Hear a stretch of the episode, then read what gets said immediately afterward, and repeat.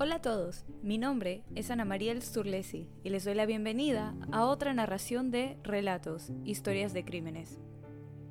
En esta ocasión hablaremos del extraño final que tuvo la vida de una joven. Hoy narraremos el espeluznante misterio de Elisa Lam. Sin más preámbulo, empezamos con la narración de hoy. Elisa Lam, nacida el 30 de abril de 1991, era hija de inmigrantes de Hong Kong que se habían establecido en Vancouver, Canadá, ciudad natal de Elisa.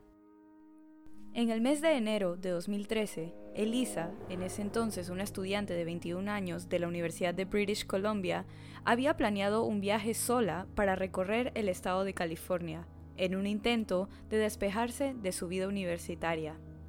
Para su viaje utilizó el Amtrak, que como explicamos en el relato anterior, es un servicio de ferrocarril que conecta ciertas ciudades canadienses con algunas de Estados Unidos. Una vez había llegado a California, utilizó buses interurbanos para desplazarse. Durante su camino, visitó San Diego y estuvo en el reconocido zoológico de la ciudad y publicó fotos del lugar en redes sociales. El 26 de enero de 2013 llegó a la ciudad de Los Ángeles. Después de dos días se hospedó en el Hotel Cecil. Construido como un hotel de negocios en la década de 1920, el Cecil cayó en tiempos difíciles durante la Gran Depresión de la década de 1930 y nunca recuperó su auge original, ya que el centro de la ciudad decayó a finales del siglo XX. Varios de los asesinatos más notables de Los Ángeles ocurrieron o tienen conexiones con el hotel. En 1964, Goldie Osgood, la dama de las palomas de la Plaza Pershing, una mujer conocida en el área por alimentar las aves, fue violada y asesinada en su habitación en un crimen que nunca se ha resuelto. Los asesinos en serie, Jack Unterweger y Richard Ramírez, residieron en el Cecil mientras estaban activos, también es famoso por la cantidad de suicidios que se han dado en sus instalaciones. Después de renovaciones recientes, ha tratado de promocionarse como un hotel boutique, pero la reputación ha perdurado. A Lamb se le asignó inicialmente una habitación compartida en el quinto piso del hotel, sin embargo, sus compañeras de cuarto se quejaron de lo que el abogado del hotel luego describiera como cierto comportamiento extraño y fue trasladada a una habitación propia después de dos días. Su familia estaba preocupada de que viajara sin compañía, pero la joven estudiante estaba decidida a hacerlo sola. Como compromiso, Lam se aseguró de llamar a sus padres todos los días del viaje para informarles que estaba a salvo. Elisa había sido diagnosticada con trastorno bipolar y depresión. Le habían recetado cuatro medicamentos para tratar dichos trastornos. Según su familia, que supuestamente mantuvo en secreto el historial de enfermedades mentales, Lam no tenía antecedentes de ideas o intentos suicidas, aunque un informe afirmaba que había desaparecido anteriormente durante un breve periodo. A mediados de 2010, Lam comenzó un blog llamado Etherfields en Blogspot. Durante los siguientes dos años publicó fotos de modelos con ropa de moda y relatos de su vida, en particular su lucha contra las enfermedades mentales. En una publicación de enero de 2012, Elisa lamentó que una recaída al comienzo del periodo escolar actual la hubiera obligado a abandonar varias clases dejándola sintiéndose completamente sin dirección y perdida. Poco más de dos años después de que Lam comenzara a publicar, anunció que abandonaría su blog por otro que había comenzado en la página Tumblr, llamado Nouvelle Nouveau. Su contenido consistía principalmente en fotos y citas de moda y algunas publicaciones en sus propias palabras. A los padres de Lam les pareció inusual cuando no tuvieron noticias de su hija el 31 de enero, el día en que estaba programada para salir del Cecil. Los Lam finalmente se contactaron con el Departamento de Policía de Los Ángeles y la policía registró el Cecil, pero no pudo encontrarla. Los padres decidieron viajar a Los Ángeles para ayudar con la búsqueda. El personal del hotel que vio a Lam ese día dijo que estaba sola. Afuera del hotel, Katie Orphan gerente de una librería cercana, era la única persona que recordaba haberla visto ese día. era extrovertida, muy vivaz, muy amigable, mientras buscaba regalos para llevar a su familia, dijo Orphan. La policía registró el hotel en la medida en que legalmente se podía. Registraron la habitación de Lam e hicieron pasar perros por el edificio, incluida la azotea, pero los caninos no lograron detectar su olor. Pero no registramos todas las habitaciones, el sargento Rudy López dijo más tarde. Solo podríamos hacer eso si hubiésemos tenido una causa probable para creer que se había cometido un delito. El 6 de febrero, una semana después de la última vez que se vio a Lam, el Departamento de Policía de Los Ángeles decidió que se necesitaba más ayuda. Se publicaron volantes con su imagen en el vecindario y en línea, trayendo el caso a la atención pública con el uso de los medios de comunicación.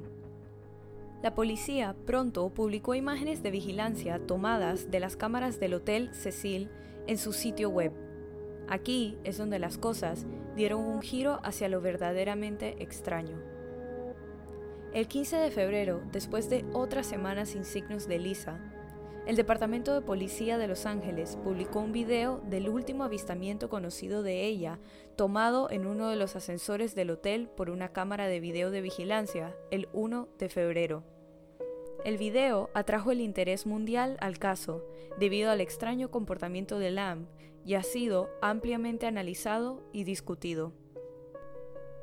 Para poder dar una idea lo más clara posible de lo ocurrido, he utilizado textualmente la descripción disponible en Wikipedia y es la siguiente. En el clip, la cámara en una de las esquinas traseras de la cabina del ascensor mira hacia abajo desde el techo, ofreciendo una vista no solo de su interior, sino también del pasillo exterior. Es algo granulado y la marca de tiempo en la parte inferior está oscurecida. En algunos puntos, la boca de Lam está pixelada.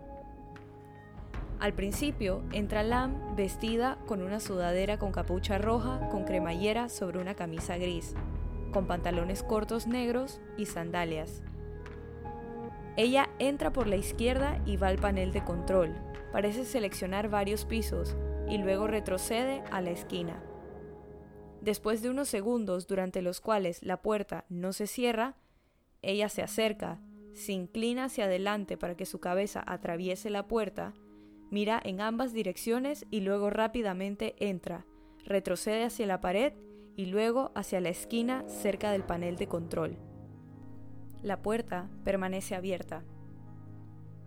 Ella camina hacia la puerta nuevamente y se para en ella, inclinándose a un lado.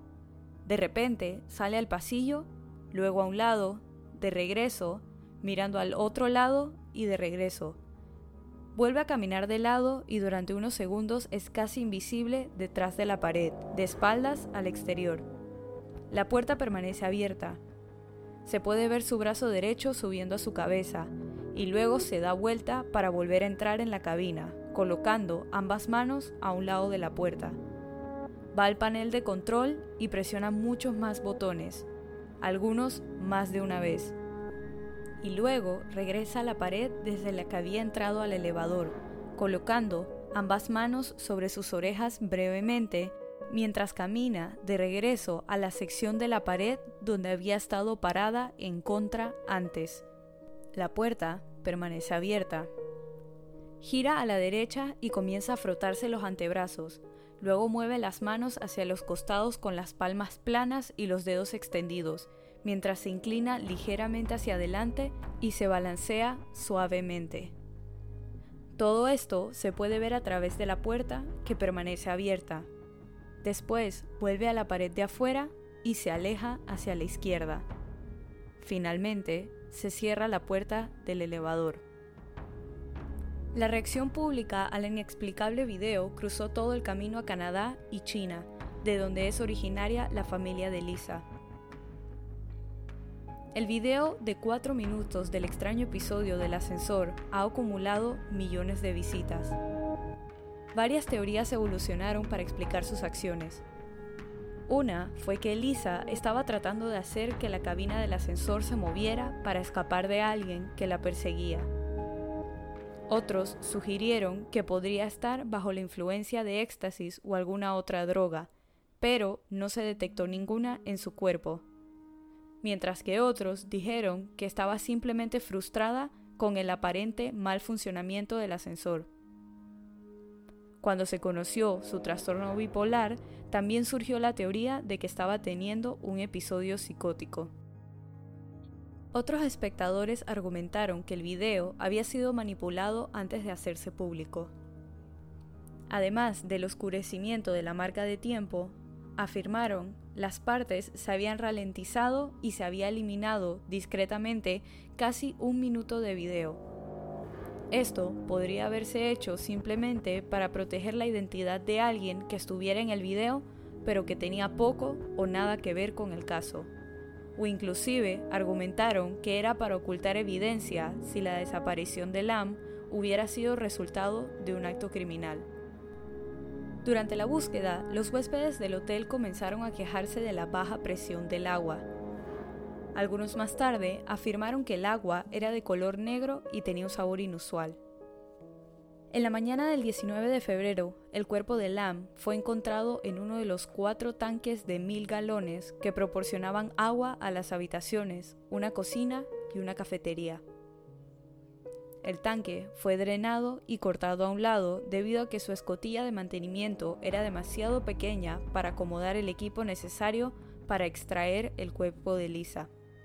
Nadie sabe cómo Lam quedó flotando sin vida junto a la misma ropa que llevaba en el video de vigilancia, o cómo terminó en el tanque de agua del hotel, o quién más podría haber estado involucrado. El personal del hotel dijo a las autoridades que Lam siempre fue vista sola por las instalaciones.